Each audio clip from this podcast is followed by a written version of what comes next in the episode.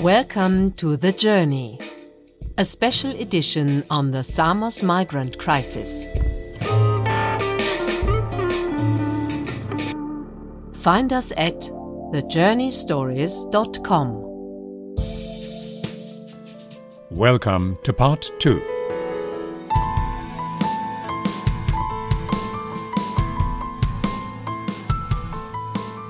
No men beyond this point, please, I am reminded, as I approach the Samos We Are One Center, a safe space for refugee women only, which is located in the ground floor of a small apartment building with a forecourt in front of it. I inquire about interview partners, and they are happy to arrange that for me, but not on the premises. The living conditions in the refugee camp are atrocious and, especially for women, often enough dangerous. Facilities provided like showers or toilets are bad enough as they are, but often cannot be locked, so taking a shower or going to the toilet is challenging for women. Plus, there is poor lighting in the camp, so just walking about at night can be hazardous. And this is where the We Are One Center comes in. It's run by Global Roots, a non profit association, building networks, and I quote from their homepage, that enable the transition for displaced people away from dependency towards increased autonomy, resilience, and development. And I'm here to find out what that means on the ground in Samos. In the meantime, my two interview partners have arrived, and we walk across the other side of the road to talk.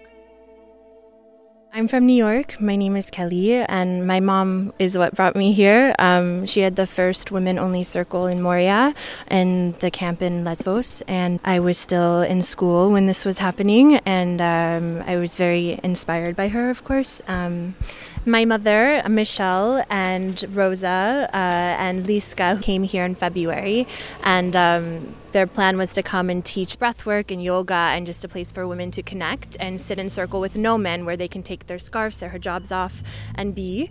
But there was no women's center here. So she asked if I could come and help and open in February, and then I did. And here I am. Yes, and here I am. yes, so I'm very grateful for how much I've learned, not only through this process of helping open the center, but um, from the women that come in every day. I gain so much strength from their stories and their the fight for freedom, um, and it's I'm very touched by it and humbled. So I'm very happy to be here.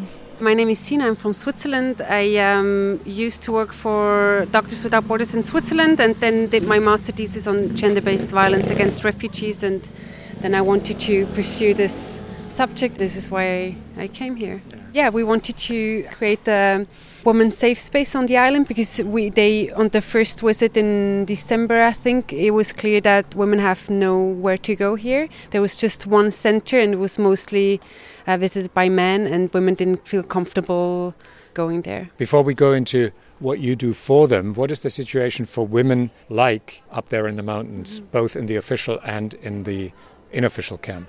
Uh, I think the situation is very catastrophic. There is no protection for the women. There are a lot of women who are, for example, on their own. There are single women who live uh, on their own on their tents, and it's quite dangerous. There are a lot of attacks happening. There's sexual violence, physical violence, and um, I think this is a very. It's important that we created this space so they have a safe place to go because uh, not only the protection or the security is very bad, but it's also the whole condi- like um, hygienic conditions are very bad. The shower situation, water and sanitation is really in bad shape.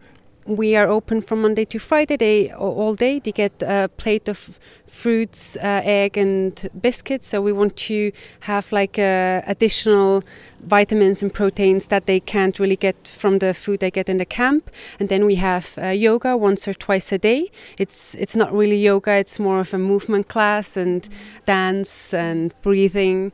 And then we have English classes. This was a request from the women because when we opened, we first just wanted to do the yoga movement classes, but they wanted to have uh, English English classes were, women only. So now we have daily three different courses of English. We have a computer lab where they can learn basic computer skills. And we have a sewing corner where they can do their own clothes or fix clothes Today we have beauty day on every Friday, and it's a day where they can come and get their face threaded. They can do nails, their hair sometimes, um, face masks, which are handmade and like super fun. Um, so just the whole idea is this is a place where you can come and feel lovely and take a breath and breathe and be seen. I think that's very important, and we worked really hard to make it a really aesthetically beautiful place as well, um, like a place that everyone would want to come in, not just because you're a refugee. It was very thoughtful how we planned out the center. So it's a question of regaining some respect, I imagine. Yeah, regaining respect for themselves, also build up uh, confidence and being your own and feeling welcomed, also. Yeah. yeah. Are you in a situation where people take their problems in and it takes time for them to settle down, calm down, and, and really feel as welcome as they are? Mm, I think um, it's case by case, of course. Um, you see a shift, or I've seen a shift dramatically in women who come in who are, you can see it in their body, how they carry the weight in their shoulders. And that's something we work on is a lot of body work in our classes. And you know, sometimes and hopefully by the end of the week, maybe, or if they keep coming in, you can see them opening up and maybe trusting a bit more and remembering that they can, you know, they are worth the time and to respect themselves and to just maybe shake it off, even if it's just for a little bit. So, um, but again, it's case by case. But yes, I, I, like to think that they feel better after coming in. Um, but we make it very clear that we are not psychologists and we do not you know, if people want to share what's going on, we will hold space for you and listen to you, but just be seen. Now we are nearing wintertime, which is extra hardship. Have you noticed some change in the course of 2019 going into 2020 as far as the personal situation of refugees is concerned?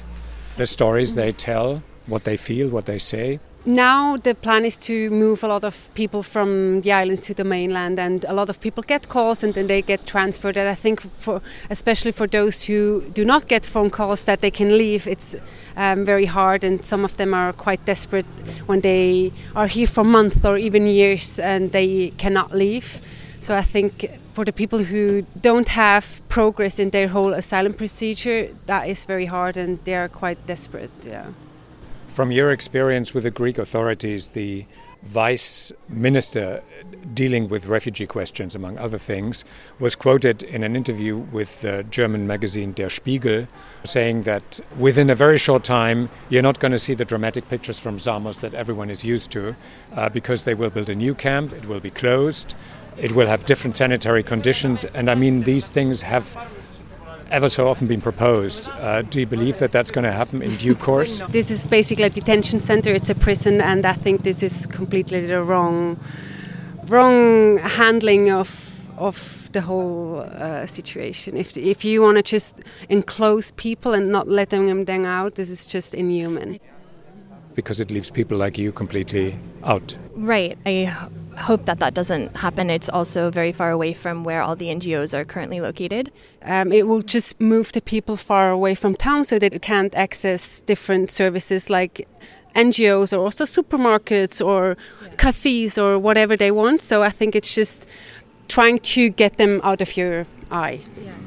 But I do think that um, if and when this happens, there's already so much talk from the NGOs that we will set up a bus service and we will make it work somehow to keep um, this space available. But it will just be way more difficult, which is, of course, as Sina says, what they want, I believe. Um, yeah. بیاربان میام تا از کمپ و مشکلاتش فرار کنم و به آرامش برسم توی این محیط I come to Weir One to get away from the camp and the problems there says this woman on a Global Roots video. And another one adds, When we are in the camp, it's really dirty there, but over here it's clean. Here we are happy.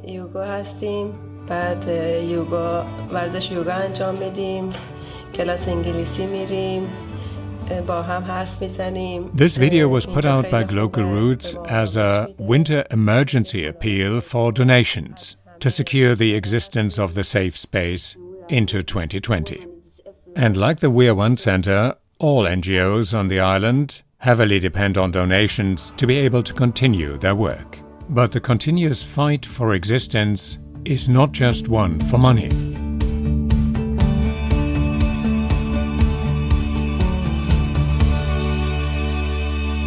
As I walked down the street, you pass local shops, you meet people who are obviously citizens of this town is the mood concerning refugees deteriorating or stable? I would say it's deteriorating because, of course, the population of Samos is also desperate and they are quite left alone for a long time now from the European Union. No one is really taking care of the situation, and of course, it's hard for them. They're in an economic crisis as well, and I think for them it's also very, very hard. Yeah. Agree. I think everyone here is very tired. Um, I, have lots of locals say they were very welcoming when the refugees, the crisis first happened back in 2015 around, um, and then after year after year and um, trauma after trauma of seeing, like it's quite intense here, as you I'm sure have noticed. Um, they just get a bit tired. They get misunderstood quite a bit because, as Sina says, they're suffering too. Um, but it's different, of course. But um, yeah. Do you feel that your work is being respected? Or are you seen as some kind of infringement as well? It depends on who you're asking. Of course, we've had a lot of great local support, um, but then also on the other side, we've had a lot of people who are angry and will openly curse at us on the streets and are not welcoming at all and will call the police on us, for example, um, for very little things. But again, I, I have to see it from their eyes too, and I can understand, though I don't agree with a lot of the Greek authorities, especially there's a lot of misconceptions about what NGOs are doing on the island from the local population, and we are trying to work on that and inform them what exactly we are doing, and that it's not in our interest to keep the people on the island. I think this is this is like a stereotype they have that we make money out of it or we want to want people here, and it's not what we want. What is it? that keeps you doing what you're doing under these circumstances. They may be deteriorating. The tendency is that they do. Uh, what keeps you going?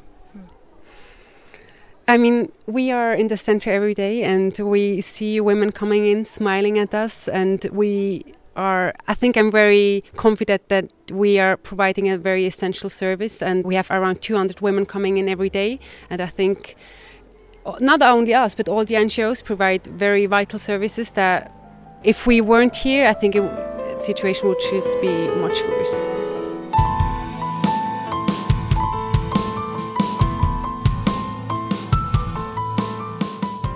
Well, then, it's a kind of double bind situation for the aid organizations on the ground in Samos.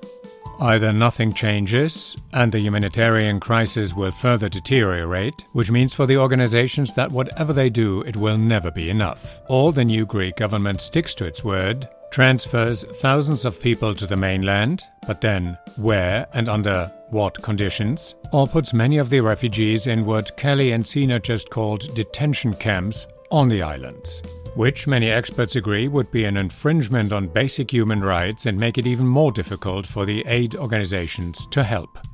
The NGOs are not alone in criticizing whatever is on its way.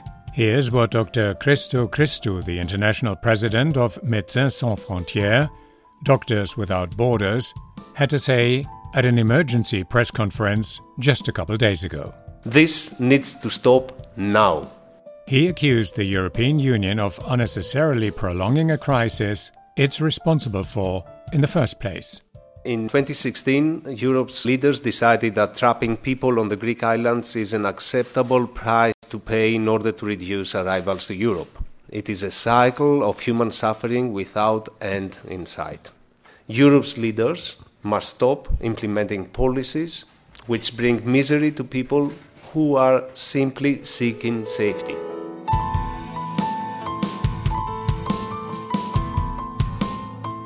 Whatever happens next now, it might change the situation, but it won't change the suffering.